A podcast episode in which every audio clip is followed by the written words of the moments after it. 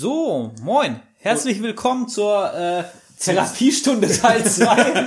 ja, äh, eine sehr interessante Therapiestunde. Es geht weiter mit äh, Chris seinem Skandinavien Special, Teil 2. Im ersten Teil haben wir schon, habe ich schon und ihr äh, interessante und tiefe Einblicke bekommen, wo ich ähm, dich auch nochmal neu kennenlernen durfte. Ja. Ähm, das ist, das, das war echt krass, auch was du für Rückschläge bekommen hast. Auch direkt am Anfang, das ist, das ist ja echt so, jetzt, ja, wie als wenn du montags aufstehst, direkt aus dem Bett ausrutscht und mit dem Gesicht volle Kanne aufs Parkett knallst. Ja. So, so hat sich die Story angehört und dann wieder aufstehst, dann aber irgendwie so, doch so, so hat sich aber aber auch noch an einem Montag, auf den du dich eigentlich mega gefreut hast. Genau, das ist der Punkt. Und ja, das das das, ist das trifft sehr gut, ja. Deshalb ich bin sehr gespannt, wie es jetzt weitergeht. Wir haben aufgehört ähm, Bei den Jungs an der Tankstelle, die eingeschnallt wurden. Genau, die eingeschnallt ja. wurden. Du warst pitschepatsche nass, es war eiskalt, du musstest deine Hände am Motor wärmen, damit du überhaupt das, äh, den Tankdeckel aufbekommst. Genau, äh, zu dem Zeitpunkt waren es so noch circa ja 180 Kilometer bis Oslo. Und Stockholm. Nee, bis Oslo. Ich bin erstmal, weil Stockholm waren ja 1000 Kilometer und dadurch, dass ich nur 60, 80, ja, 60 ja. fahren konnte, konnte ich nicht so viel Meter runterballern. Wie, wie viel war es dann von, von Dings bis nach Oslo? Grob Pi mal Daumen? Das war die Hälfte? Ja, die Hälfte. Das liegt so ziemlich in der Mitte. Ja, also gut, so knapp okay. 500 Kilometer. Hast, Alter, dann hast du aber ja richtig Strecke gemacht. Und dann die bin ich auch durchgefahren. Da hast du dich auch echt gequält, und, oder? Ja, vor allem es hat die ganze Zeit nur geschüttet, gehagelt, Gewitter. Geschüttet, gehagelt, Gewitter und wir hatten so um die drei Grad. Alter, ich wäre gestorben. Das ich war auch, wie gesagt, ich hab, ich bin so zitternd vom Motorrad abgestiegen. Es hat alles nicht mehr funktioniert. Ich konnte nicht mehr bremsen äh, mit den Händen und so. Das, das war echt kriminell. Wie, wie viele Stunden hast du gebraucht? Bis, bis zu dem Punkt? Ich glaube, ich bin an dem Tag acht, neun Stunden gefahren, war ich unterwegs. Scheiße. Ich, ich, ich, ich, ich habe irgendwann aufgehört, ich weiß es nicht mehr ja. so genau. Und es war, es war, es war einfach nur unfassbar lang alles. Und äh, das war echt hart. Und da habe ich mir, also Oslo ist so praktisch oben und unterhalb von Oslo gibt es so einen kleinen Ort, ich weiß gerade nicht mehr, wie der heißt. Da gibt's eine Fähre, mhm. mit der fährst du über den Oslofjord. Mhm. Das ist so, so eine Pendlerfähre, wo auch die ganzen Berufstätigen benutzen. Ja. Und die kostet irgendwie ein paar Euro und du sparst ja aber durch Oslo durch, weil Oslo ja. halt zum, also Oslo soll auch schön sein zum Angucken, aber es soll vom Verkehr und, und so echt äh, eine Katastrophe sein. Dann war auch mhm. noch irgendwie ein paar Straßen gesperrt wegen Baustelle. Und ich hatte auch von Norwegen echt die Schnauze voll und wollte einfach nach Schweden. äh, weil ich überzeugt davon war, dass da alles besser wird. Ja. Wobei es in dem Moment halt schon unfassbar an mir genagt hat, auch diesen ganzen Tag über, weil ich meinen Plan aufgegeben habe, weil ich mein großes Ziel aufgegeben habe, weil ja. ich wusste, es wird nicht mehr passieren. Ja. Du wirst nicht durch Finnland fahren wahrscheinlich, du wirst nicht die Tour bis Narvik hoch oder so fahren und das hat sich, das hat sich schon halt arg wie verlieren für mich angefühlt. Das war, Krass. das war ganz, ganz, ganz schlimm für mich. Ja. Und ähm, dann hatte ich mir auch von unterwegs irgendwie so ein, so ein, in so einer Monteursunterkunft irgendwie ein Zimmer gebucht. Ja. Ähm, ich, da war auch noch irgendwas, irgendwas mit der Kreditkarte. Es hat dann irgendwie funktioniert, ja, okay. aber auch nicht so einfach. Das Zimmer war übrigens echt geil. Ja. Von außen sah ich erst gedacht, oh, so ein Plattenbau. Ja. Und äh, was geil war, aber was sich richtig gefeiert hat, das waren so kleine Details, wo eigentlich wäre es egal gewesen die haben so, ein, so eine lustige, also ein kleines Zimmerchen und da war einfach so ein Würfel reingesetzt und dieser Würfel war, da war irgendwie das WC drin und aber auch die Dusche. Und das Geile war, ja. diese, diese Dusche war riesig. Der komplette Würfel war eine riesige Raindance-Dusche ja. mit so einem kompletten Duschbord in der Wand. Ja. Und es, ey, du glaubst gar nicht, Doch. wo ich das gesehen habe, ja. wo ich, ja. Das war so geil. Und die Ironie an dem Tag war aber, ich komme da an ich fahre auf den Parkplatz und in dem Moment hört es auf zu regnen. Nein! Das ich, ist ich nicht schwöre er dir. Dann gehe ich da rein und hab, hab da irgendwie diesen Code bekommen und bin erstmal so ins Zimmer und hab so die, meinen Tankrucksack und alles, also alle Wertzahlen erstmal rein. In dieser kurzen Zeit, ich laufe wieder raus zum Motorrad, um den Rest abzuladen, bricht die Sonne durch und es scheint die Sonne. Und in dem Moment habe ich einfach nur noch blanken Hass gefühlt. Ich war so sauer. Oh, ich war so nein. sauer. Hab gedacht, das darf einfach alles nicht wahr sein. Das, das war, das war wie so der Mittelfinger vom Schicksal. Weißt ja, du, er hat sich das angefühlt. So, dann habe ich alles abgeladen Und dann bin ich auf ein riesiges Problem gestoßen. Ich hatte zu dem Zeitpunkt eine ganz andere Bordstromelektrik und die Steckdose war, es war noch vom Vorbesitzer fürs Navi, war am Lenker dran angebracht und da ist dieser, wie so ein Zigarettenanzünder drin gesteckt. Ja. Und ich musste das drin lassen, weil mein uraltes Navi, so ein altes Garmin-Ding, das hat einfach nicht mehr so lange durchgehalten mit dem Akku und ich ja. habe das Navi aber gebraucht. Hatte auch keinen Bock gehabt, bei dem Wetter die Karte irgendwie jedes Mal rauszuholen, weil ich einfach nur fahren wollte und ankommen. Ja. Dumm war, dass sich durch diesen, äh, ja, diese Feuchtigkeit dann da elektrolytische Korrosion gebildet hat oh, irgendwie. No. Und das Ding, da ist richtig Schaum rausgekommen aus dieser Bordsteckdose und die ganzen Kontakte sind korrodiert. Nein, das ist nicht dein Ernst. Ah, ich dachte, oh scheiße, okay, muss ich mir irgendwas einfallen lassen. Das Einzige, was ich nicht dabei hatte, war irgendwie so ein Wartungsspray, irgendwie so ein mm. Öl oder so oder mm. Kontaktspray. Und ähm, dann bin ich durch diesen Ort, ich, ich weiß echt nicht mehr, wie der hieß, und ähm, habe da so ein schön. Fahrradgeschäft gefunden und habe ja. gefragt, ob sie irgendwie so ein Wartungsöl oder Kontaktspray haben oder so. Und die haben dann auch gefragt, woher, bla, habe ich meine Story erzählt, da habe ich schon so einen mitleidigen Blick ja. dann bekommen. Und habe dann für, für schlappe 10 Euro äh, so eine Scheißdose Silikonöl oder Wartungsöl, ah. irgendwas, Multiöl, keine Ahnung, nicht, keine Ahnung, gekauft. Was mir später auch noch echt zum Verhängnis wurde. Nein. Auf jeden Fall habe ich das dann alles reingeballert und vollgenebelt und so und habe das über Nacht einwirken lassen. Bin dann sogar, glaube ich, habe dann nicht mehr gekocht auf dem Campingkocher, sondern ich bin eine Pizza essen gegangen, ja. weil ich einfach die Faxen dicke hatte. Und äh, am nächsten Tag dann auf die Fähre. Was ich war irgendwie, ich habe schlecht geschlafen. Ich war der letzte Tag ist mir auch nur so ein bisschen in den Knochen gesteckt. Hat gewusst, heute habe ich wieder 500 Kilometer mhm. vor mir, weil ich unbedingt bis nach Stockholm kommen wollte. Und ähm, dann fahre ich auf diese Fähre und beim Ticketschalter bin ich dann abgestiegen und beim wieder aufsteigen, ich weiß nicht, wie ich das geschafft habe, habe ich einfach das Motorrad umgeschmissen. Ist mir noch nie passiert. Aber durch diese Gepäckrolle konntest du nicht so mit dem Bein rüber, sondern musstest du das Bein hoch und so rüberrutschen. Also so ein bisschen blöd. Und habe das Motorrad umgeschmissen. Und dann lag ich unter dem Motorrad, bin da rausgekrochen, hinter mir eine riesige Schlange Autos. Alle haben natürlich geguckt. Und dann ähm, habe ich wieder so Glück gehabt, da hat irgendjemand, äh, hat ist Öl ausgelaufen im LKW oder so und dann war alles mit diesem Ölbindemittel voll. Also es war ja. total rutschig. Und dann ist das Motorrad mir die ganze Zeit weggerutscht, wo ich das wieder aufheben oh, wollte. Nein. Dass dann der Typ aus dem Kassenhäuschen rausgekommen ist und mir geholfen hat, mein Motorrad aufzustellen. Ach. Was natürlich echt peinlich war. Und ähm, ja. Oh, du hast auch ein Schwein, ey, das ist ja, es geht noch weiter. Es ja, wird noch viel okay, besser. Okay, okay. Ich fahre auf die Fähre, wir fahren über das Oslofjord bei bestem Wetter, schöner Sonnenschein und so. Es war zwar kalt, irgendwie nur 12, 13 Grad ah, oder kühl, aber ja, es war okay. Dann bin ich da losgefahren, da war ich so, na, ich so für mich wieder geschafft, ey komm, das Wetter ist jetzt gut und Schweden, Schweden ist doch auch mhm. geil und ähm, ja, du machst jetzt, guckst halt einfach mal irgendwie so, was geht. Ähm, ja. Und dann von der Fähre runtergefahren und auf einmal kam Akkustand niedrig bei meinem Navi. Ich so, hä? Alles doch angeschlossen, Strom und dann sehe ich, dass dieses Kontrolllämpchen an dem Stecker nicht leuchtet. Nein. Stromversorgung im Arsch. Und ich dann so, Alter. Das darf jetzt gar nicht wahr sein. Oh. Also, also ich angehalten. Ich so, was mache ich denn jetzt? Ähm, erstmal gesagt, so, wir haben jetzt ja schon was gelernt aus dieser Autobahnsituation. Wir checken jetzt erstmal die ganze Bordstromelektrik. Ich hatte so einen Multimeter dabei, da ich erstmal durchgemessen habe, äh, was mich schon beruhigt hat, alles klar. Du hast komplett deine Spannung anliegen an der Steckdose. Die mhm. Kontakte habe ich dann so ein bisschen sauber gemacht mit so, ich weiß gar nicht mehr, mit, glaube mit dem Letterman habe ich die sauber gekratzt mhm. oder so irgendwie.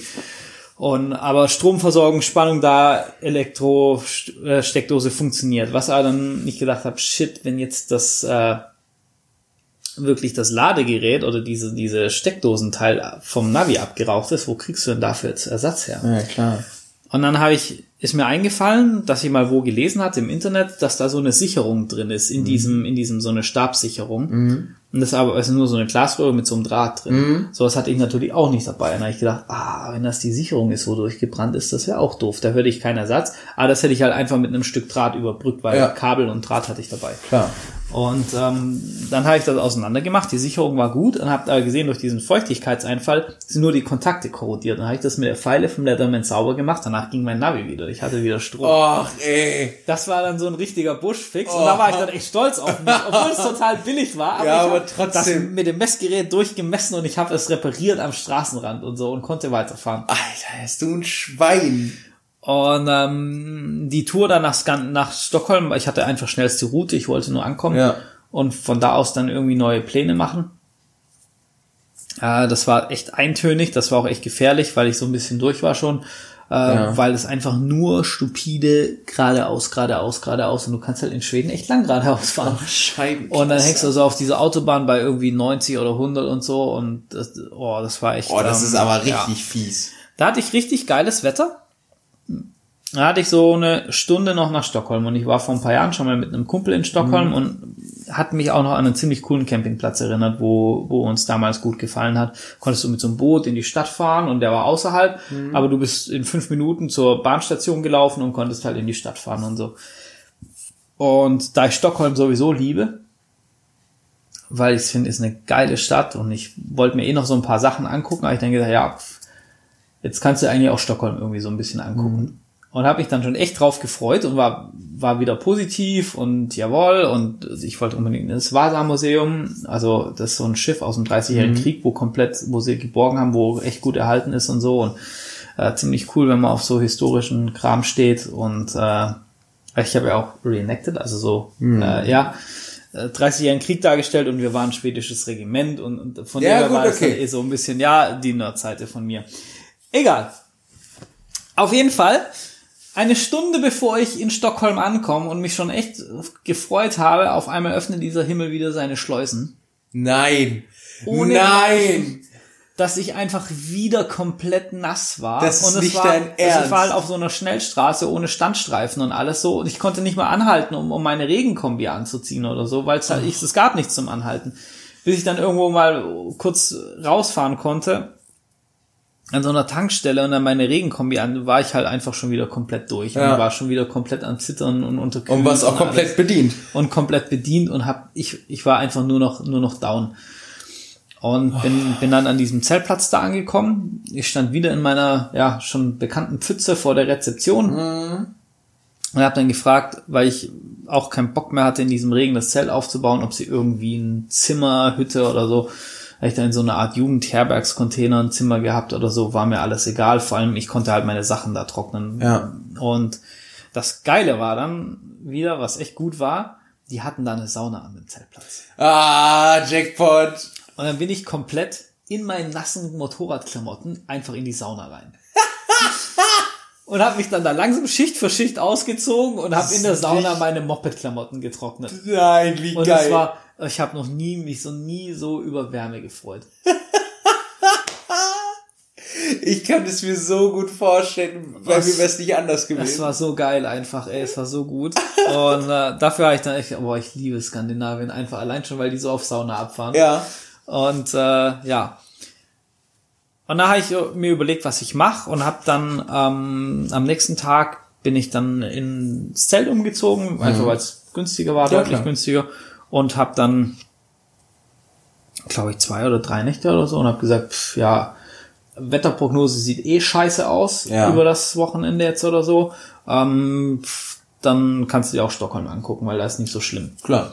Und äh, ja, zu dem Zeitpunkt war ich ja noch mehr überfrachtet, weil ich ja auch dieses zweite Paar Schuhe aus Aarhus mhm. und so weiter und so fort und so. Und dann äh, war ich Moped stehen lassen und war mit der Bahn unterwegs geile Zeit gehabt in Stockholm, habe auch äh, dann äh, am hier Gustav Adolf war so im 30-jährigen Krieg der König und mhm. da an dem Grab und habe in der in dieser Kirche dann die Fremdenführerin mit der ins Gespräch gekommen und so und das war total cool, also coole ja. Zeit in Stockholm und ähm, leider waren die die Bekannten, die ich über jemanden kennengelernt habe, da nicht, die haben nicht mehr in Stockholm gewohnt und ähm, das war schön, wobei ich dann in Stockholm schon das erste Mal so ein bisschen das Thema hatte, ja, irgendwie ist gerade Alleinsein doof. Mhm. Weil auch da war Midsommer, also ich war genau zum Midsommer in, mhm. äh, in Stockholm und alle waren halt irgendwie zusammen in großen Gruppen und so und ähm, irgendwie hat sich das einfach nicht so ergeben, obwohl ich halt eigentlich schon echt offen war und mhm. beim Public Viewing und da, wobei, nee, da bin ich nicht zum Public Viewing, weil da hätte ich irgendwie ewig mit der Bahn zum Stadion ja, rausfahren, das war mir dann zu doof. Und ähm, dann, aber hat sich das nicht ergeben und dann war ich halt auch schon wieder so ein bisschen enttäuscht, weil ich so gedacht habe, ja, aber alle Leute treffen doch irgendwie immer coole Leute ja. auf der Motorradtour, aber irgendwie, du sitzt hier allein. Ja. Und dann habe ich halt echt überlegt, ja, was mache ich denn jetzt? Ich weiß gar nicht mehr, wie viel wie viel Zeit ich da noch übrig hatte, aber es war deutlich über eine Woche noch. Und mhm. dann hatte ich halt überlegt, hm, Mist, äh, willst du jetzt nochmal planen? Das Dumme war, ich hatte, weil ich den Rest von Schweden nicht geplant hatte, nur von Südschweden eine Karte dabei. Mhm. Auf diesem uralten Navi neue Routen planen ist auch echt eine Qual. Das ja, hat alles nicht funktioniert gern. und so. Das, das war echt schlecht von der Technik damals. Ähm, da hatte ich überlegt, ob ich jetzt mit der, mit der Fähre nach Finnland rüberfahre. Mhm. Von, von Finnland aus, Stück diese Königsstraße heißt das, rüber zur, zur Hauptstadt von Finnland und von da aus mit der Fähre dann nach Tallinn ist das, glaube ich. Mhm. Und dann so das, das, das Baltikum, Lettland und von da aus nach Deutschland zurück, was unfassbar geil sein muss. Aber ich hatte kein Kartenmaterial Mhm. Ähm, dann habe ich noch gesehen, dass die Karten auf dem Navi, glaube ich, das nicht so komplett abgedeckt hatten, was mhm. ich dabei hatte. Und vielleicht ist mir da ein Riesenabenteuer entgangen, was ich hätte tun sollen. Vielleicht hätten die da gutes Wetter gehabt. Aber ich hatte zu dem Zeitpunkt war einfach schon so viel schief gegangen, dass ich irgendwie nicht mehr die Courage hatte, das komplett umzuplanen und zu sagen, ich fahre jetzt da ins Baltikum ohne ja. Karte, ohne eine Tour geplant zu haben, ohne nichts auf, äh, ja, und sitzen halt irgendwann mal so Kompass Richtung Heimat. Ja da hatte ich dann echt nicht mehr so die Courage und bin dann irgendwann gesagt, okay, ich fahre jetzt einfach diese Tour von Stockholm durch Südschweden, die ich eh geplant hatte. Mhm. Und das war der schönste und gleichzeitig irgendwie auch für mich ein trauriger Abschnitt irgendwie, mhm. weil ich, also ich liebe Schweden und ich liebe Smallland vor allem und ich liebe Stockholm und das ist einfach irgendwie, das fühlt sich fast schon so ein bisschen wie, wie zu Hause sein an, kitschig ja. gesagt da. Ähm, das war auch sehr geil, als ich äh, am Astrid Lindgren Nest war, Museum von Astrid Lindgren, kann ich jedem nur empfehlen, wo, mhm. wo auf die ganzen Geschichten von ihr, von ihr steht. Dann war ich am Hof von den Kindern von Bullerbü, ich war in Lönneberger beim Michelhof und so und das war, ich meine, unter diesem riesigen Kirschbaum am Michelhof zu essen und eine Zimtschnecke zu essen, das war total geil. Das war so Kindheit 2.0 ja. einfach. Das war überragend. Und ähm, das war, das war ein guter Tag. Das war, ich, ich glaube, das war der Tag direkt, nachdem ich von Stockholm losgefahren bin oder so. Und was mein Problem war, dass ich in Südschweden viel, viel schneller vorangekommen bin, als ich eigentlich gedacht habe. Mhm. Und trotz Navigationsproblem, da gab es das eine Ding, ey, da wollte mich das Navi irgendwie so eine Schotterpiste. Ich bin viel Schotter gefahren in, ja. in Schweden, das war total cool. Ich habe mich da auch so ein bisschen eingegroovt und ja. echt ab vom Schuss und ich habe das genossen und du fährst durch diese Wälder und riechst das da alles und ja. total, alle geil. Und dann war es auch so ein Schild militärisches Sperrgebiet und mein Navi sagt so, fahr da durch. Ich denke so, Alter, nein. Und dann bin ich da so rangefahren an, an dieses Schild, einfach so, habe ich gedacht, ja, vielleicht geht hier noch irgendwie so ein Weg parallel oder so, ja. keine Ahnung. Und dann stand an diesem, also ein Truppenübungsplatz, stand so ein, so ein Trupp äh, Soldaten, komplett aufgerödelt mit Tanzschminke im Gesicht und was weiß ich. Nein. Und, so, ja. und die haben mich schon so, so angeguckt, was ich da als vorhab. Und ich war so verzweifelt. Ich so, alter Navi, habe meine Karte rausgeholt. Auf, auf der Karte war da, wo ich war, einfach überhaupt nichts eingezeichnet, keine Straße, gar nichts. Ich so, also Katastrophe. Ja. Ey. Das Handy hatte kein GPS, kein Satellit, kein Empfang oh, da und nein. so. Und, ich so oh, und das Navi sagte nur, bitte geradeaus, bitte geradeaus. Wie kann ich? Da habe ich bei dem Navi gesagt, Umleitung berechnen. Berechne Umleitung, 99 Prozent. Bitte der Straße weiter folgen. Ich so, Alter. Nein, ah! nein. Oh. Und dann kam irgendwann einer von diesen Soldaten zu und hat gesagt, ja, ich kann da nicht reinfahren, davon ist gleich eine Artillerieschießübung. Geil. Ja.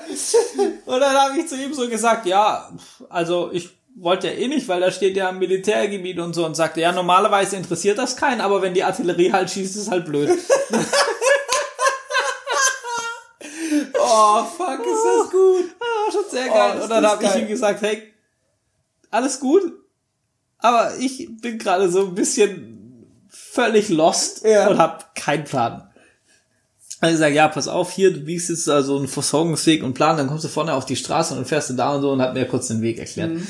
Das hat auch wunderbar funktioniert. Auf einmal hat sich mein scheiß Navi auch wieder gefangen, hat so getan, als ob es mich schon immer da lang schicken Ach wollte. So. so ja, ja. Oh, ey, Hass pur in dem Moment auf dieses Gerät. Das war auch der Punkt, wo ich dann für mich entschieden habe, dass ich mir ein neues Navigationsgerät kaufen werde. Da, da ist aber tatsächlich mal die Frage kurz zwischengeworfen. Warum hast du nicht dein Handy genommen? Weil ich keinen Empfang hatte. Aber es gibt ja auch Offline-Karten wo man auch darüber planen kann. Ja. Also okay, ich habe nichts gesagt. ich bin ruhig. In meiner ganzen grandiosen Vorbereitung hatte ich daran nämlich nicht gedacht. Mir, mir, mir brennt das schon seit fünf Minuten oder sowas auf der ja, Zunge, weil ich, ich habe mich, ich habe mich, ich habe mich mit dem Thema Offline-Karten fürs Handy einfach überhaupt nicht befasst, weil ich gedachte, ja, ich habe ein Navi und ich habe mir meine kompletten Tracks durchgeplant und ich habe Faltkarten dabei und das Handy habe ich für Notfall dabei, weil ich weiß gar nicht, wie das da war mit dem Rooming und ich hatte irgendwie, weil ich 2018 war aber schon okay. Ich, ich habe mein Diensthandy mitgenommen, das war eh mit Datenvolumen ja. eng und so und das, weil ja, ich ja kein okay. privates hab und so und deshalb war Handy für mich irgendwie kein, was total okay. dumm war. Kann, ja, ja, aber kann ich auch verstehen den Punkt. Ja, aber es war trotzdem dumm einfach. Es, es war nicht so, ähm, ja. So, und da hatte ich so, so einen coolen Tag und dann war ich, oh, jetzt muss ich gucken, ob ich die Reihenfolge richtig hinbekomme. Ach genau, ja, und dann war ich auf dem, auf dem Zeltplatz, wo ich dann auch irgendwie so, so eine, das waren glaube ich irgendwie vier Jungs oder drei Jungs irgendwie aus Köln die Ecke oder so getroffen, auch mit Moped unterwegs mhm. und so, mit denen gequatscht habe dann und mit denen abends ein Bier zusammen getrunken, das war dann cool. Zeltplatz war auch geil, das war irgendwie, hat sich mehr angefühlt wie Wildzelten als ein, mhm. als ein Zeltplatz an sich und das war, das war dann so ein, so ein positiver Tag. Aber irgendwie war das dann auch so, ich habe dann mit denen so ein Bier getrunken und die wollten dann aber auch wieder so ein bisschen eher für sich sein, hat man halt so gemerkt und so. Mhm. Und das war dann, da saß ich da irgendwie allein auf diesem Zeltplatz und um mich rum waren lauter so Gruppen von Motorradfahren, mit denen man irgendwie kurz geschnackt hat, aber sich halt nicht so mehr ergeben hat. Mhm. Und das war dann irgendwie so ein Moment, wo ich dann so dieses Alleinfahren und so echt krass finde. Und deshalb finde ich das auch krass, dass hier Caro allein in die Mongolei will für ein halbes Jahr. Mhm klar mit Leute treffen und so, wo ich dann auch irgendwie, weil ich bin auch ein Mensch, ich meine, du kennst mich auch, ich habe eigentlich kein Problem mit Alleinsein. Ja. Also eher im Gegenteil, ich bin eigentlich gern allein und ja. habe Zeit für mich und so. Und das, da war das aber auf, da ging, komme ich auf einmal mit Alleinsein nicht mehr klar. Ja, was, was für mich ganz neu war, ja. weil ich das von mir gar nicht kannte. Ja. Und das auch noch in, in so einer Situation halt irgendwie. Und ja. ähm, das war, das war, da ging es mir auch echt äh, psychisch dann richtig schlecht. Mhm. Ja, und dann saß ich da allein auf diesem Campingplatz. Oh, das ist, das ist aber tatsächlich krass. Ähm, Finde ich aber lustig, weil das, also, also interessant trifft es eher, weil es so einen gewissen kleinen Plot-Twist irgendwie auch in die Sache mit reinbringt. So dass du dann nochmal gemerkt hast und dann nochmal die Kurve hast, dass, dass du davon noch was mitnimmst, sage ich jetzt mal. Was ja. ich ja, ähm, was ich gerade eben ja auch schon vor der Aufnahme zu dir gesagt hat, wo ich mir denke, da habe ich schon einen heiden Respekt vor, dass du überhaupt alleine losgefahren bist, weil das ist so das Letzte, was ich getan hätte, weil ich mir denke, wenn irgendwas wirklich im Argen ist, dann bin ich froh, wenn ich irgendjemanden noch mit dabei habe. Das ist halt so mein meine Idee dahinter, aber ich kann es auch unter dem Hintergrund des Abenteuers aus deiner Sicht verstehen. Ich bin aus einem ganz anderen Grund alleine losgefahren. Der ist oh, viel okay. banaler. Und? Ähm, einfach, dass ich niemand hatte, der mitkommen wollte, konnte oder da Bock drauf hat. Ah, okay.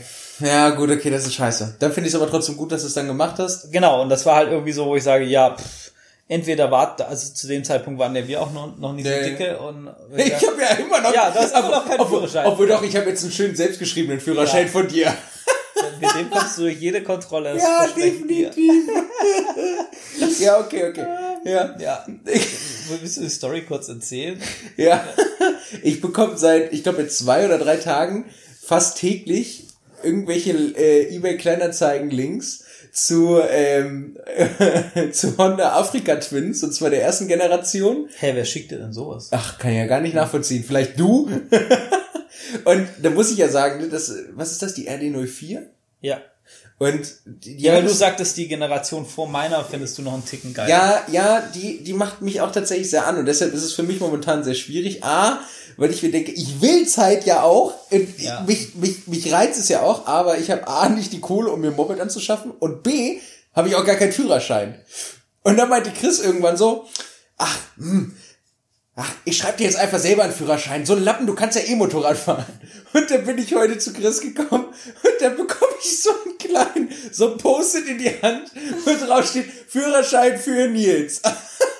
Und Nils schön N-I-L-Z geschrieben. Stahl mit Doppel-L ohne H. Ja. Oh. Das Bild habe ich gut getroffen. Gerade. Das Bild ist einfach nur ein Smiley mit drei Haaren auf dem Kopf, obwohl bei meiner momentanen Frisur würde das sogar fast passen. Ja. Und du bist meistens gut gelaunt von dem ja, her. Das ist, das ist auch wieder ein Argument. Stimmt eine jede Person, da hast du recht. Das war aber wirklich geil. Naja, auf jeden Fall, ähm, ja, das, das ist ja immer noch so eine Sache. Da bin ich ja mal gespannt, wann ja. ich endlich zu meinem Führerschein komme. Genau, also und deshalb bin ich alleine gefahren, ja. weil ich gesagt habe, ja, entweder wartest du jetzt noch irgendwie die gefühlt die nächsten 100 Jahre, bis ja. du einen Bike-Buddy hast, mit dem du das machst. Ja. Oder du machst das jetzt halt einfach. Und irgendwie, klar, man hätte jetzt auch, ich meine, es gibt irgendwie in Facebook so Fernreisegruppen mit mhm. Fernreise-Reisepartner und so. Und ähm, da hatte ich auch gesucht, da hat sich aber irgendwie nichts ergeben, dass irgendwie vom gleichen Zeitraum oder jemand das auch machen wollte oder so. Und, und teilweise war es sich dann vielleicht auch nicht so irgendwie sympathisch und ich halt auch gesagt ja. habe, boah, ähm, wenn ich halt mit jemandem drei Wochen fahre, dann würde ich mit dem gern vorher schon mal irgendwie so eine wenigstens eine Wochenendtour machen und den erstens mal passt es menschlich. Mhm. Äh, passt es auch vom Fahren, weil wenn du mit jemandem drei Wochen fährst und du fährst einfach komplett unterschiedlich vom Stil, das äh, ist für nee. beide Mist. Und ähm, ja, das und dann habe ich halt gesagt, gut, jetzt ich habe keinen Bock mehr zu warten, ich mache das jetzt halt. Ja, das kann ich verstehen. Ja, deshalb bin ich alleine gefahren.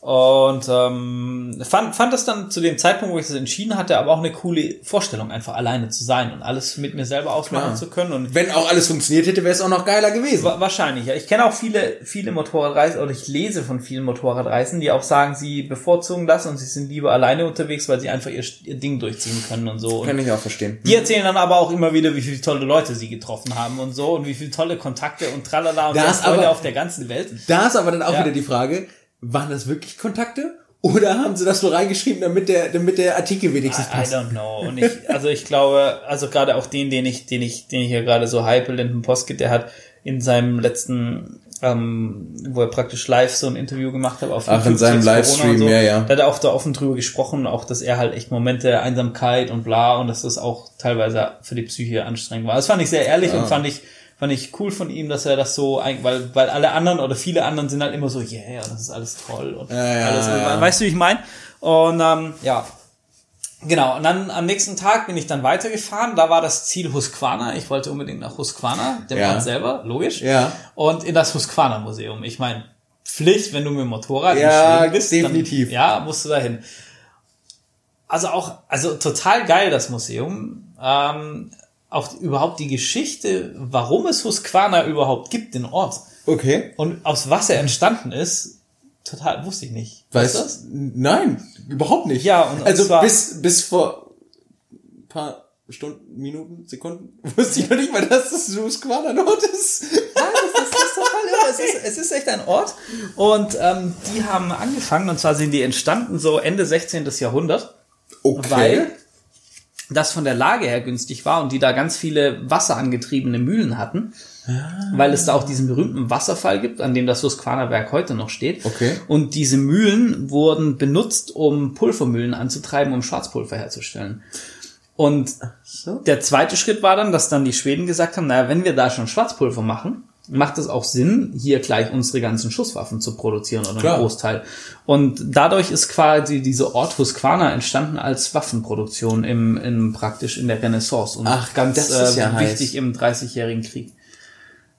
Ach so. Genau. Und, und daraus ist das entstanden. Auch wenn du in das, in das Museum, Husqvarna Werksmuseum reingehst, die ersten zwei, drei Räume, wo du durchläufst, sind halt alles Schusswaffen vom, wusste ich auch gar nicht, wirklich vom, also da stehen schöne Waffen drin aus dem 16., 17. Mhm. Jahrhundert, die ganze Geschichte dann durch, oh, bis, bis hin zu, zur modernen Neuzeit, also dass die äh, auch für Immer die noch? schwedischen Streitkräfte und sowas, ja, wusste ich auch gar nicht. Okay, das ist krass. Und dann kommst du halt drüber und dann haben die einfach aus diesem Metallwarengeschäft angefangen haben, alles Nähmaschinen, Haushaltsdinger. Na gut, sie haben ja die Sachen, ne? Also Und dann, ja. und dann kamen halt auch die Kettensägen dazu und ja. äh, irgendwann kamen dann auch Mopeds dazu und so. Und es ist geil, was da an Mopeds drin steht. Oh, das ist das richtig, richtig geil. Also gerade so Retro-Dinger. Ja. Ich meine, ich habe noch nie, äh, diese 501, mm. was, was ich dir gezeigt mm. habe, ja, dann so richtige Zweitakt-Hardcore-Monster, aber auch so richtige irgendwie aus den 30ern, so richtige Oldschool-Bikes mit komplett, mit, mit dieser Suicide-Shifter, also ah, Selbstmörderschaltung und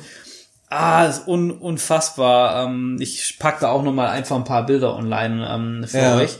Und äh, auch so witzige Dinger. Das, das sah aus wie ein Rasenmäher. Und da konntest du dich dann praktisch an diesem Griff festhalten und Gas geben und unten war irgendwie so eine Art Kette drin und konntest dich dann auf Ski hinterherziehen lassen, um im Winter damit rumzufahren.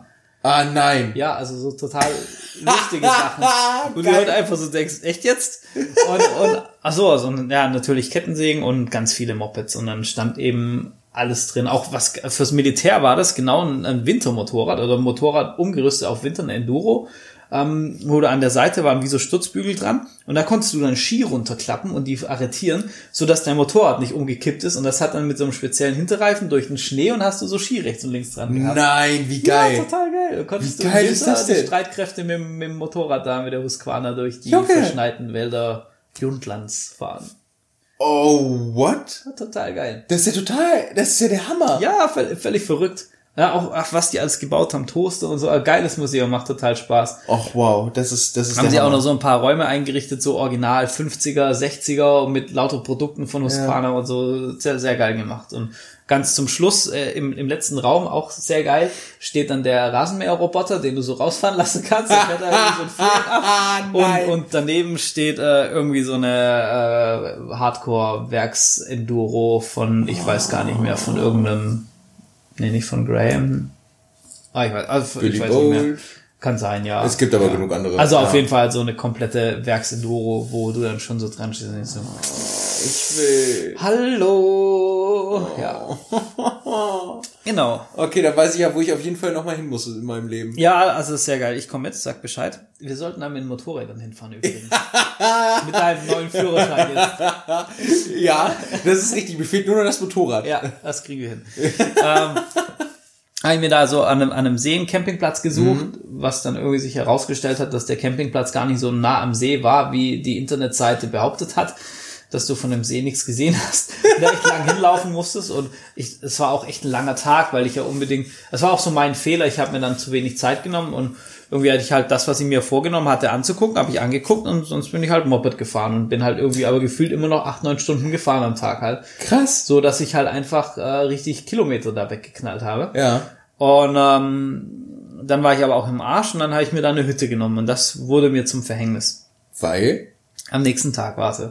Das erst total geil, die Hütte war niedlich, die war auch echt günstig irgendwie hat nur fünf Euro mehr gekostet als Zelten oder oh, okay, so. Und ähm, dann haben, war noch total geil, dass ich da irgendwie mit denen ins Gespräch gekommen bin. Und die Campingplatzbetreiberin, die hat irgendwie gerade Burger weggeräumt, Burger Patties. Ja. Und äh, auf einmal hatte ich so Bock auf Burger. Und aber ich bin ja Vegetarier. Ja. So, ja, shame on me und was weiß ich, keine Ahnung, ja, auch egal. Ähm, so, jetzt in Skandinavien, wo er jetzt tendenziell eher so fleischlastige Ernährung ist, Vegetarier, hm, und dann sagte sie, ja, meine Tochterin, meine äh, Tochterin, ja, meine, meine Tochter, die ist auch Vegetarierin und das sind vegetarische Burger Patties. Willst du einen Burger haben? Oh nein! Dann hat sie mir für einen totalen Freundschaftspreis eine riesige Portion Pommes und einen geilen Burger gemacht. Och, ist das und geil. So, und das, das war so wieder so ein Hochgefühl. Och. Und ähm, abends kam dann aber wieder, wo ich dann allein da in dieser Hütte saß mhm. und so, war dann wieder so dieses Thema, oh scheiße, alleine sein und dann auch so das, wo ich dann gewusst ja irgendwie, hm, so richtig, so richtig viel Strecke hast du jetzt ja nicht mehr. Was machst du denn jetzt noch? Na, nochmal so nach Malmö, nochmal hochzufahren, nochmal mhm. Richtung Norwegen zu fahren oder so irgendwie. Und da habe ich dann aber irgendwie nicht so richtig was gefunden, wo mir gefallen hat. Dann habe ich nochmal, ja, aber jetzt nochmal zurück nach Stockholm und richtig in den Norden hoch in, Schweden. Ah, nee. Wäre irgendwie doof gewesen, zurückzufahren. Das wollte ich auch nicht. Mhm. Da ich überlegt, durch die Landesmitte hoch. Aber dann habe ich irgendwie mit einem anderen Mopedfahrer, der hat gesagt, na, das sind halt alles nur so Forststraßen, wo du erstmal nur so tausende oder viele Kilometer einfach nur geradeaus fährst. Das ist jetzt auch nicht so geil. Nee. Ähm, da habe ich gedacht, ja, pff, dann fährst du jetzt einfach mal nach, nach auf diese Insel Öland, wo, wo du hin wolltest und ähm, dann überlegst du dir einfach mal, was das ist. Und hatte da erstmal diese Challenge, diese, da ist so eine alte Festung an mhm. diesem Platz, wo wir da schon mal gepennt haben, das wiederzufinden. Und mhm. äh, habe das dann auch tatsächlich gefunden und äh, habe mich total gefreut, an diesem Platz einfach nochmal zu pennen. Mhm. Vor allem damals, als wir da waren, da war ein, ein so ein Hippie-Bus, wo irgendwie so ein, so ein fahrender Zirkus übernachtet hat oder so. Ein Wohnmobil mit, mit einem, mit einem älteren Ehepaar, die haben mhm. uns dann da einen Wein ausgegeben und wir, also da war nichts ja. los. Und dann fahre ich da so hin. Es geht so ein Schotterweg runter dahin an die Piste und denke mir auf einmal, Alter, hier ist ja ein richtiger Parkplatz auf einmal und alles steht voll mit Autos. Hm. Warum? Nein, dass ich wollte eigentlich so dieses ja, ja, Moment nochmal haben und ja, so. Ne? Und ähm, obwohl ich da, also da wollte ich halt alleine sein, ja. komischerweise. Da war krass, da war ein riesiges Ausgrabungsteam, was an dieser, an dieser Burg, äh, eine, wo aus dem 9. Jahrhundert war, eine Ausgrabung gemacht hat. Und ich bin dann mit der, mit der Archäologin da, mit der Leiterin vom Museum ja. äh, ins Gespräch gekommen. Die war echt cool und hat dann halt erzählt, ja, sie haben, also sie haben ganz lang gewusst, dass das interessant sein könnte zu graben. Und zwar ja. wurde die im 9. Jahrhundert, wurde die komplett geplündert ja. Und es wurden alle Kinder und Männer erschlagen. Die haben da zig Skelette drin gefunden oh, und so. Witzigerweise äh, viele Wertgegenstände mhm. auch. Also es wurde wohl nicht alles geraubt und okay. keine Frauenskelette zu der Zeitpunkt. Und wo sie gesagt haben, entweder finden sie jetzt dann noch, wenn sie sich in die Burg rein vorarbeiten, mhm. ein Massengrab, ähm, oder ja, wer weiß, keine Ahnung, wurden die verschleppt und, und so. Und weil das aber danach, und genau das Krasse war, nach diesem Überfall wurde diese Burg nie wieder bewohnt. Krass. Die wurde einfach aufgegeben von dieser Bevölkerung damals und deshalb ja. ist das halt quasi wirklich alles konserviert, weil nichts mehr verändert wurde seitdem. Das ist ja der Hammer. Und ja, total spannend. Und ich habe da lange mit ihr gesprochen und ähm, ich muss mal gucken, ob ich dieses Bild noch habe. Ich auf dieser Website kann man das, wenn ich das finde, poste ich das auch nochmal rein. Wenn das interessiert, kann man diesen Grabungsfortschritt verfolgen und so. Und ähm, ich hatte dann gefragt, ob die Freiwillige brauchen, weil ich mir gedacht habe, ja, du hast ja eh Zeit und habe mhm. gesagt, ey, ich habe jetzt gerade theoretisch Zeit ähm, und könnte euch irgendwie helfen. Und sagt, nee, sie haben schon so viele Freiwillige und sie brauchen eigentlich eher Archäologen und so. Weil, ja, glaube ich ähm, gern. Zum Schubkarren schieben und so, was du halt so machen kannst und Steine wegräumen, haben sie genug Leute, aber zum Funde bewerten und so. Ja. Äh, bräuchten sie eher Hilfe und da ich ja kein Archäologe bin. Ja. Leider nicht. So, dann äh, habe ich gedacht, na gut, dann ähm, ja, sind jetzt hier zwar irgendwie viel mehr Leute, weil dann habe ich da so ein Wohnmobil getroffen. Die haben gesagt, ja, dieser Platz steht in so einem Campingführer für Wohnmobile, für Caravans, als Geheimtipp auf Öland, dass du da wild campen oh, kannst und so wow. bla. Was zur Folge hatte, dass der Geheimtipp kein Geheimtipp mehr war und dass ja, die Wohnmobile klar. rumstanden. Ähm, dann ist da auch noch irgendwie so ein Auto gekommen mit so einem, mit so ein paar, mit so einer, irgendwie so einer Clique drin, irgendwie so, irgendwie zwei Mädels, drei Mädels ja. und, zwei, drei Jungs, irgendwie so. Und äh, die haben dann da irgendwie so Ballermann-Hits aufgedreht und so, was mir alles hart auf den Sack ging. Ich wollte aber auch nicht mehr weiterfahren, weil ich an dem Tag auch schon wieder irgendwie fast 400 Kilometer weggelatscht ja. hatte. Ich so, ja, scheiß drauf, jetzt baust du hier dein Zelt auf. Durftest du nicht mehr wildcampen? Nee, nee. Viel besser. Ich pack das alles aus und stell beim Auspacken fest, dass meine Thermarest, meine, meine Isomatte weg ist. Oh nein. Lass mich raten. So. Sie ist ja. in der Hütte geblieben? Ja. Und zwar hatte ich das alles in dieser großen Gepäckrolle drin, hatte die in die Hütte geschmissen und ich habe so eine ganz kleine von Therm, die ist so groß wie eine 1 Liter Flasche. Ja. Und die ist mir rausgerollt. Nein, das ist ein Witz und unter das Bett gerollt. Und weil ich die aber einfach, weil ich ja in diesem Bett gepennt habe, hatte ich die nicht auf dem Schirm. Ich muss checken, ob diese, weil ich sie ja nicht rausgetan hatte. Ja, klar. So. Naja, auf diesem Campingplatz angerufen. Der ist in die Hütte, hat gesagt, ja, Mist, der hat sie gerade gefunden, lag unter dem Bett. Ja. Ich so, ey, scheiße. Da habe ich echt überlegt, ob ich noch zurückfahre. Diese 300 noch was Kilometer zum Zeltplatz. Das wäre halt irgendwie zu spät gewesen. Mhm. Dann hat er gesagt, ja, er schickt mir die. Mhm. Ähm, auch nach Hause und so und das war dann echt total nett. Und ähm, dann hatte ich improvisiert. Dann, ähm, ich muss mal kurz gucken, ob ich die Bilder finde. So, ja, also musste ich, musste ich eben improvisieren. Äh, ja. Ich pack euch das Bild auch rein. Ich habe es dir gerade schon gezeigt. Ich musste das raussuchen. Ja. Und zwar bin ich äh, dann äh, zu dem Schluss gekommen, dass ich nicht zurückfahre, sondern dass ich auf meinem Zelt schlafe als Unterlage. habe den Boden vom Vorzelt als den hatte ich eigentlich zuerst gedacht, ich nehme den gar nicht mit, als ich losgefahren bin, weil unnötiger Ballast war. Dann froh, dass ich ihn dabei hatte. Ja. Hab den an mein Motorrad gebunden und habe mir ein Schrägdach abgeplant.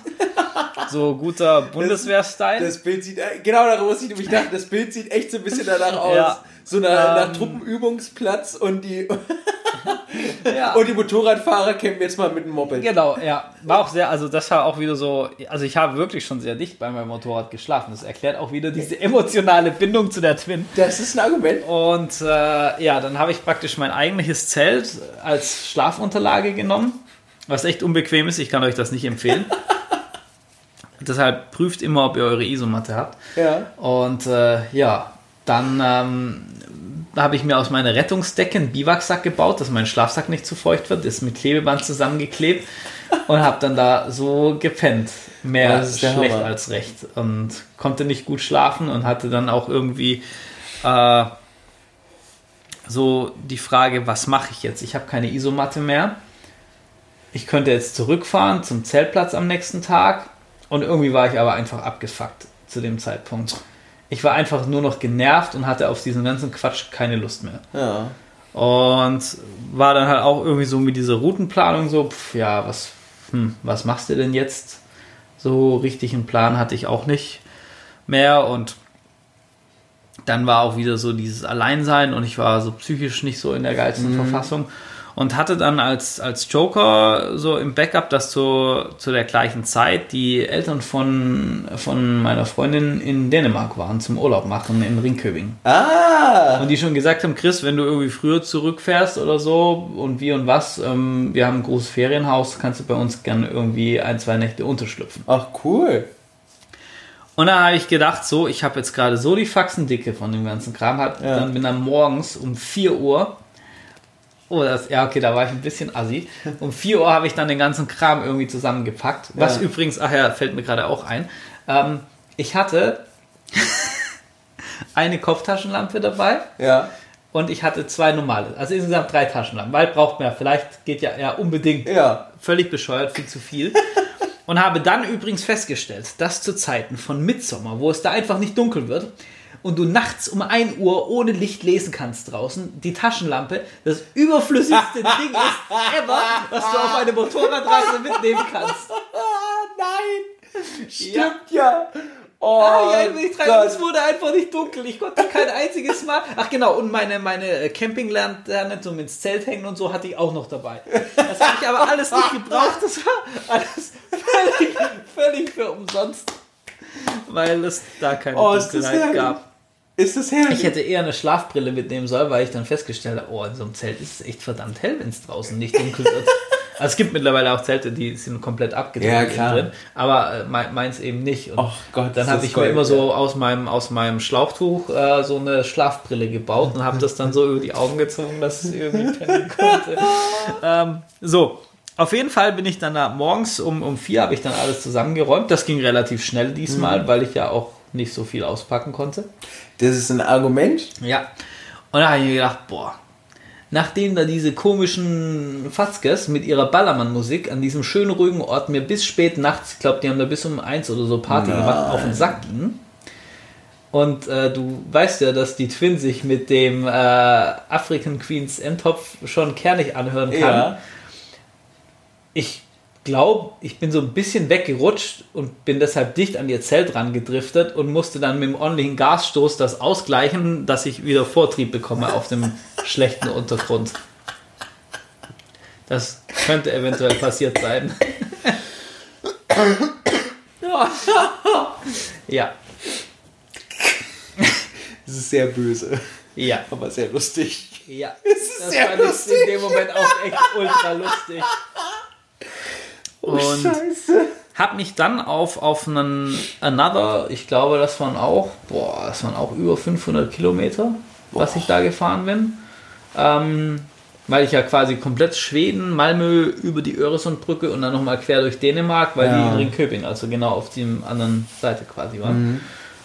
Und ähm, ja, habe mich dann da nochmal richtig verfranst, ähm, praktisch über die Öresund und dann ähm, kommst du quasi die Hauptstadt hier von Dänemark, wo mir jetzt gerade peinlicherweise der Name nicht einfällt. Ähm, Kopenhagen. Kopenhagen, ja. genau. Ich wusste aber auch gerade, du hast ja gerade echt so. so hä? Irgendwie, ich weiß nicht warum, ein geiles, geliebtes Navi hat mich dann da runtergeschickt, hat mich eine riesige Schleife durch Kopenhagen mitten im irgendwie Berufsverkehr, Rush Hour, was weiß ich was geschickt, um mich dann einfach wieder nach der Schleife an der gleichen Stelle zurück auf die Autobahn zu schicken, finde ich. das liegt dein Ernst. Und ich habe schon wieder, oh, ich habe das war. das ist Navi nicht rausgeworfen, das wundert mich das immer noch enorm. Das war aber auch echt die Beherrschung. Und wenn ich nicht Angst gehabt hätte, sonst nicht nach Hause zu kommen, dann hätte ich das echt getan. Und oh, ähm, ja, und dann bin ich da, wie gesagt, äh, noch nach Dänemark und mhm. bin dann da äh, zwei Nächte geblieben und so ein bisschen entspannen, ein bisschen Strand und war aber schon, also das hat sich halt einfach alles dann zu dem Zeitpunkt schon wie ein Riesenfehler angefühlt. Mhm. Also, weißt du, irgendwie, dass alles schief gegangen ist, wo ich gedacht habe, Alter, das, das kann alles gar nicht sein. Und äh, ich habe auch kaum Videoaufnahmen dann mehr gemacht. Also, sprich, das Thema YouTube-Kanal und mhm. Reisedokumentieren war dann auch dahin.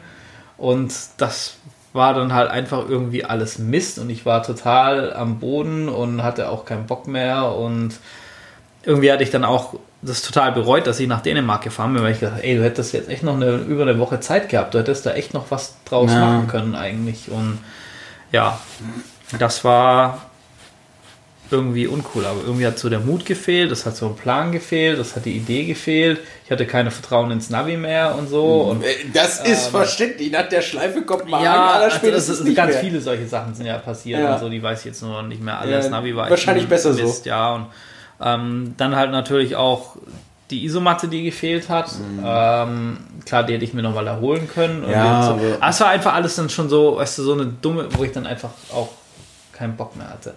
Und das, aber das ist so ein Punkt, wo es im Nachhinein für mich halt ultra schwierig ist, weil ich halt einfach gefühlt habe, aufgegeben zu haben. Und aufgeben ist, ist keine Option. Es darf, aufgeben darf für mich niemals. Nein. Ja, das ist wie beim Kraft Maga. Du gibst nicht auf. Ja, du, bist, du machst du, alles, aber nein, das geht nicht. Du bist aber auch so verbissen, weil du es dann immer gleich jetzt aufgeben siehst, aber nicht, nicht als, als Erfahrung, sondern einfach direkt negativ. Genau. Du kannst, du hast ja schließlich auch was draus gelernt. Sowas wie, du brauchst keine zwei Leathermans. Du brauchst keine drei Taschenlampen und manchmal hilft es auch einfach kurz durchzuatmen und dann die Situation nochmal neu ja, zu beurteilen. Ja, auch, auch vom, vom die, die Tour ist auch also mit ein Auslöser, warum ich jetzt so ein krasses Downsizing beim, beim Gepäck betreibe. Und halt, und halt sagen, nur noch das, was da reingeht, ja. ist mit, weil alles andere braucht man nicht. Ja, aber dann ist es doch perfekt. Und das fällt, aber das fällt mir unheimlich schwer zu sagen, ja. nur das, was da reinpasst. Ja. Weil, weil du kennst mich. Ich bin so ein Überperfektionist. Oh, Motorradteile. Oh, ja, das, das auch. Aber halt so, wenn ich in Urlaub fahre, dann bin ich am besten noch von Atomschlag von den Russen gerüstet oder so nach dem Motto. Weißt du? es ist aber, es ist, äh, es ist ja. auch so, ich, ich, ich weiß, bei, bei mir war es nämlich in der Realschule oder ähnliches, wenn es auf Klassenfahrt ging, war ich immer der Einzige aus der Klasse, der so einen Riesenkoffer mit dabei ich hatte. aber auch. Und immer, immer. Ich war für alles vorbereitet. Und ich habe mir immer gedacht, Alter, wie machen die das mit genau, so einer kleinen genau, Genau, genau. Und ich denke mir auch immer, das kann doch nicht wahr sein. Ich habe 20 Unterhosen mit, was ist, was weiß ich. Wenn ich, warum ich auch immer, warum auch immer man doppelt so viele Unterhosen mit hat, wie man eigentlich weg ja, ist, so unter dem Motto. So, was soll passieren? Oh, ob überraschender Stuhlgang oder ja, was? keine Ahnung, ey. Und und, und also das war halt, das war irgendwie, ja, und das, das nagt bis heute an mir, diese Tour. Oh, das ist krass. Aber, aber dann weiß, wissen wir jetzt zumindest, ja. was irgendwann mal bevorsteht, wenn ich ein Motorrad und einen Führerschein habe. Was kommen wird irgendwann. De definitiv. Ich hatte auch schon oft drüber nachgedacht, ob ich diese Tour nochmal genauso mache und fahre, alleine. Einfach, mhm. um dieses Thema für mich aufzuarbeiten und zu ja. beweisen, dass ich das doch schaffe. Ja, kann ich verstehen. Ähm, bin mir aber nicht richtig sicher, ob das die richtige Motivation ist, diese Tour zu machen. Ich, also, ich, ich äh, glaube ja, nämlich nicht. Ich, ich hatte da auch schon drüber nachgedacht und ich halte es dann auch eher für sinnvoller zu sagen, man nimmt zum Beispiel nicht die gesamte Tour, weil drei Wochen nochmal am Stück Urlaub zu bekommen, ist halt einfach schwierig. Ja, nee, ich glaube, es wird, also ja, weiß ich nicht. Gerade jetzt schwierig, aber generell wird es, glaube ich, schon gehen. Ja, es ist halt die Frage. Aber was auf jeden Fall gehen würde, wäre jetzt zu sagen, man nimmt verschiedene Abschnitte und macht dann Wochen, Wochentouren. So, ja, das ist dann ja, also ja, das, das ist doch halt die wichtigste Sache. weil du musst halt echt, die Anreise kostet viel, viel, viel Zeit. Hm, klar. Sag mal, möchte das Ganze in einem Tag schaffen. es, es geht eigentlich. Ich meine, okay, man muss fairerweise sagen, von, von Hannover aus oder so, von uns aus bis nach, bis nach Hirtshals durchbolzen an einem Tag. Das sind irgendwie 700 noch was Kilometer. Boah. Und das geht schon. Aber ist nicht schön. Schön ist das nicht. Vor allem du fährst nur Autobahn und das ist schon, das ist schon hart. Du kannst natürlich auch nach ähm, Rostock auf jeden Fall fahren zum mhm. Beispiel und kannst dann mit der Fähre nach Trelleborg rüber, bist dann in Schweden und bist du schon mal in Skandinavien. Mhm. Ähm, dann hast du halt die Fähre, bist da einmal über Nacht drüber und ist halt, ja, kostentechnisch weiß ich gar nicht mehr, was das. Das war, glaube ich, auch nicht so teuer. Ja, das, also es gibt da schon Optionen, wie man, wie man das machen kann und so. Und ja, wobei eigentlich nochmal so ein Drei-Wochen-Trip fände ich halt schon auch geil. Ja. ja, kann ich verstehen. Ja, ja, doch, kann ich verstehen. Punkt. Genau, ja, also, aber wie gesagt, also das, diese, dieser Gedanke kreist immer mal wieder in meinem Kopf von wegen, ich mache das jetzt alleine nochmal, ich mache das doch mit jemand anders nochmal. Nee, eigentlich will ich sowas gar nicht mehr machen, sondern ich will eher mittlere Touren fahren und sowas mhm. wie, wie den TED fahren und, und halt wirklich mehr so dieses leichte Offroad-Fahren genießen, mhm. weil ich halt auf diese, diese viele Straßenfahrerei auch gerade einfach keine Lust mehr habe mhm. und so. Es ist, halt, ist halt irgendwie in der Schwebe, aber irgendwie ist so dieses, dieses Gefühl des aufgegeben haben und, und dadurch gescheitert sein, ist halt irgendwie immer noch extrem da und das ist komisch und das ist ja, ja. das ist krass. Glaub ja, das ist, das ist die Geschichte von, von meiner Skandinavien-Tour. Ja, das ist schon echt enorm. Also, alter Vater, was, was dir da schief gegangen ist und äh, an, an gewissen Punkten der Geschichte dachte ich mir, kommst du irgendwann eigentlich noch nach Hause oder passiert da noch was so unter dem Motto? Ja. Weil das ist ja echt nicht ohne. Also, krass. Ich bin dann irgendwie nach Hause gekommen. Aber das hat dann wenigstens funktioniert, oder? Das hat funktioniert, ja. Und du hattest auch Sonnenschein? Ja, ich hatte auch in Dänemark geiles Wetter. Oh, ey, das ist echt verhext. Das ist echt verhext, ey, ohne Scheiß. Ja, und die Kabelbinder haben die Benzinpumpe wunderbar festgehalten. Na, oh, oh, stimmt. Wie hast du denn das Thema Benzinpumpe jetzt gelöst? Im Chris-Style habe ich das gelöst. Bedeutet im Klartext? Ich habe mir einen Halter konstruiert und mit, mit Hilfe von ähm, von Alines Papa, der in der Metallbranche ist, Gott sei Dank, mhm. aus richtig dickem Aluminium aus dem Flugzeugbau, glaube ich, oder so, ähm, einen Halter gebaut, der an zwei Punkten am Rahmen verschraubt ist und ähm, in einem massivsten U-Stahl-Profil die Benzinpumpe klemmt. Ähm, oh, geil. So, dass das äh, genau, in meinem Afrika-Twin-Video ist das übrigens erklärt. Da erkläre ich auch diesen Halter und zeige den, äh, wo, ich, wo ich den vorstelle. Ja, ja, das, das ist auch edel geworden, so schön mit so Lochbogen drin und Aha, so weiter und so fort. Und äh, ja, ich, ich den habe ich komplett, also wie gesagt, dann selber konstruiert und entworfen und mit Hilfe von, von praktisch äh, hier fräsen lassen und so und ja, Ach, den noch ein bisschen angepasst. Das ist schon geil, aber ähm, was ich mir echt frage, ist, wie ist die Benzinpumpe so abgerissen? Wie konnte das Na, überhaupt das passieren? Ist, das ist so ein äh, dummerweise ein kleiner Schwachpunkt von der Twin. Richtig? Dass ja, dass die, ähm, die Laschen am Rahmen von der Benzinpumpe und die Aufnahmen von dem äh, Motorschutz mhm. am Rahmen, die altersbedingt brechen die einfach irgendwann. Ja, okay. Das ist aber auch, ja, das sind halt einfach nur so dünne Blechlaschen im Prinzip, die an den Rahmen geschweißt sind. Das ist jetzt nicht so die geilste Konstruktion vielleicht. Und zudem muss ich halt auch zugeben, dass ich nicht die Original-Benzinpumpe habe, weil die Original-Benzinpumpe ist ähm, anfällig, oder ja, anfällig bei der Twin. Und deshalb habe ich da eine, eine, andere, so eine Mikuni-Unterdruckpumpe. Ne, nicht Mikuni. Ähm, oh, ich müsste nachgucken. Ich weiß, also, da hat der Vorbesitzer aber dran gebaut. Okay, nicht ich. Okay, nicht gut. Du hast schon wieder so geguckt. Ja, ja, ja Chris war klar. Ich wollte mich gerade wieder sagen. Und die ist von der Befestigung und von der Aufnahme her so ein bisschen anders wie die. Und ist, glaube ich, hat die, diese Konstruktion einfach dazu geführt, dass die Benzinpumpe für die Originalhalterung einfach eine dumme Konstruktion war. Hm. Weil viel zu viel Weg, die konnte viel zu viel federn und so, das war logisch, dass die bricht. Jetzt bricht sie definitiv nie wieder. Glaube ich dir halt sofort. Ja. Weil ich weiß, dass wenn du irgendwas machst, du es hundertprozentig richtig machst das und so, Ding dass es nie wieder irgendwas kaputt geht. Ja. Wenn ich das gemacht hätte, wären heute noch die Kabelbinder dran. Du hast ja einfach gedacht, oh, Warum haben die überhaupt nicht gleich Kabelbinder ab Werk genommen? Das ist doch viel besser. ich könnte jetzt schon sagen, ich hätte doch nicht mal gewusst, wo die Benzinpumpe am Rahmen saß. Oh. Ja. Ja. Ja, und mit dieser herben Enttäuschung ja. entlassen wir euch diesmal genau. aus dem zweiten Teil und damit auch letzten Teil des Skandinavien-Specials. Tja. Ich hoffe, ihr seid alle gesund. Vielen Dank fürs Zuhören auf jeden Fall. Ich hoffe, es hat euch Spaß gemacht. Ja. Ich bin echt mega gespannt. Habt ihr irgendwie vielleicht auch krasse Reiseerfahrungen, wo richtig schief gegangen sind oder ja. tolle Momente oder äh, ja, sagt ihr Chris, wir fahren mit dir nach Skandinavien, wir, alles wird gut oder keine Ahnung, was auch immer, dann äh, wie immer packt es, äh, lasst es uns über die Social Media Kanäle äh, hier auf Instagram unter SSMP Podcast, Punkt, genau. Podcast äh, wissen oder schreibt uns an unsere E-Mail-Adresse ssmp Podcast, Podcast at gmx.de. Respekt, dass du es ja. noch wusstest, ich war mir selber unsicher. Genau, gerade. musste gerade kurz nachdenken, ja. Genau, und äh, ja, ich glaube, damit können wir entlassen. Ich hoffe, ihr bleibt alle gesund, ihr seid gesund ja. und äh, plant eure Touren, nutzt die Zeit jetzt hier, wo ihr drin sitzen müsst und dann äh, geht's wieder los. So ist es. Bald. Passt auf euch auf. Hoffentlich. Macht es gut. Tschüssi. Tschüss.